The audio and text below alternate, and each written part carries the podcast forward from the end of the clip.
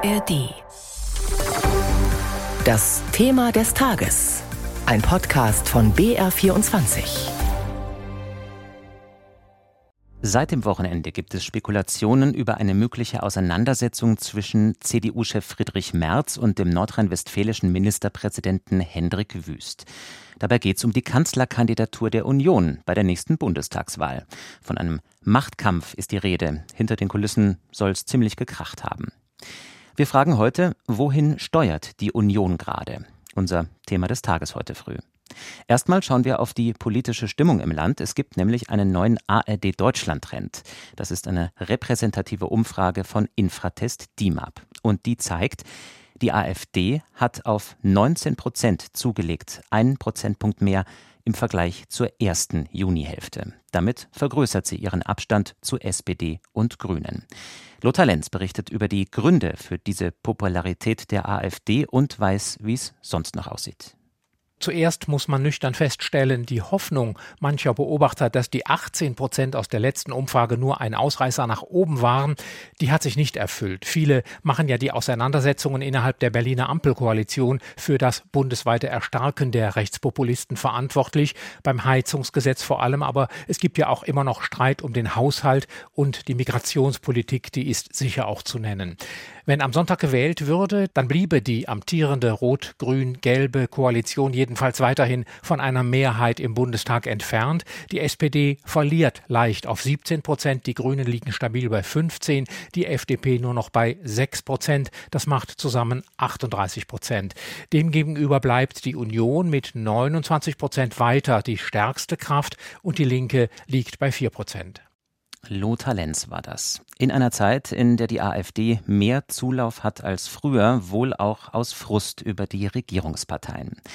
Wie positioniert sich die Union, um von Frust über die Koalition zu profitieren?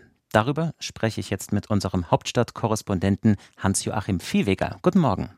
Hallo, guten Morgen. Dass man mit der Regierungskoalition unzufrieden ist, ihr Zerstrittenheit vorwirft, diese Meinung kann man vertreten. Die Union ist die größte Oppositionskraft. Warum schafft sie es nicht, die AfD klein zu halten?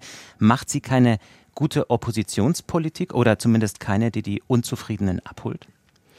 Ja, das ist jetzt gar nicht so einfach, denn die Union muss ja irgendwie eine Balance finden zwischen einer radikalen Kritik am Handeln der Regierung, also sagen, das ist alles schlecht, und einer, sagen wir mal, konstruktiven Form, denn es reicht ja für eine Partei, die sich als glaubwürdige Alternative darstellen will, will nicht immer nur zu sagen, ja, wir sind dagegen. Da hat es die AfD leichter, weil sie nicht beweisen muss, zugegeben auch nicht beweisen kann, ob denn ihre Konzepte überhaupt taugen. Und dieser Balanceakt für die Union zwischen radikaler und konstruktiver Kritik, der steht auch ein bisschen für die verschiedenen Strömungen innerhalb der Union. Die einen eher in der Tradition von Angela Merkel, die wollen pragmatisch handeln, sind vielleicht wie Hendrik Wüst oder Daniel Günther gerade in einer Regierung mit den Grünen. Wenn die anderen sagen, also endlich können wir wieder Union pur sein, das sind diejenigen, die eben auch nicht mit den Grünen anbandeln wollen. Also dieser Balanceakt, der ist sicherlich für die Union einer der Probleme, warum man es eben nicht schafft, alle Unzufriedenen auf die eigene Seite zu holen. Worum geht es denn eigentlich bei dieser Auseinandersetzung zwischen Friedrich Merz und Hendrik Wüst, die ich anfangs angesprochen habe? Was steckt da dahinter? Und da ist einmal die inhaltliche Debatte. Ich habe sie gerade schon angedeutet, eben wenn Hendrik Wüst die CDU als Partei der Mitte beschwört und stark an Angela Merkel anknüpft.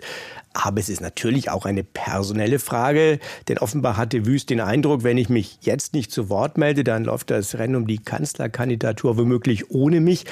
Und Merz wiederum hat klargestellt, so lasse ich nicht mit mir umspringen. Ja, die CDU hat es ja in den letzten Jahren geschafft, zwei Vorsitzende zu demontieren. Erst Annegret Kramp-Karrenbauer, da war ja Angela Merkel nicht unbeteiligt, obwohl sie sie ja ursprünglich selbst geholt hatte.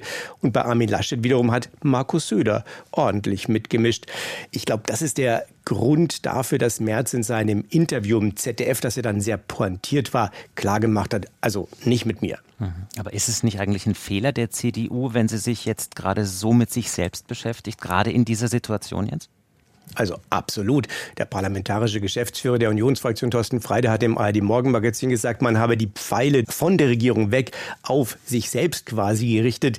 Letztlich verstehe ich auch nicht ganz, warum Wüster vorgeprescht ist, denn er hat ja mit seinen Äußerungen vor dem CDU-Parteikonvent am vergangenen Wochenende seiner eigenen Partei Schaden zugefügt. Plötzlich war eben die K-Frage im Raum, die die Union doch ganz gerne noch etwas rausschieben wollte. Und beim März, da glaube ich jetzt nicht, dass seine Spitzen gegen Wüst, also dieser Satz, dass die Menschen nicht nur mit der Bundesregierung unzufrieden sind, sondern eben auch mit der Regierung in Nordrhein-Westfalen, dass es so eine spontane Emotion war. Ich glaube, es war ein klares Signal, so lasse ich nicht mit mir umspringen. Mhm. Den CDU-Konvent hast du gerade angesprochen. Der Auftritt der Eisschnellläuferin Claudia Pechstein in Polizeiuniform dort äh, hat ja viele ein bisschen irritiert zurückgelassen. Wie schätzt du diesen Auftritt ein?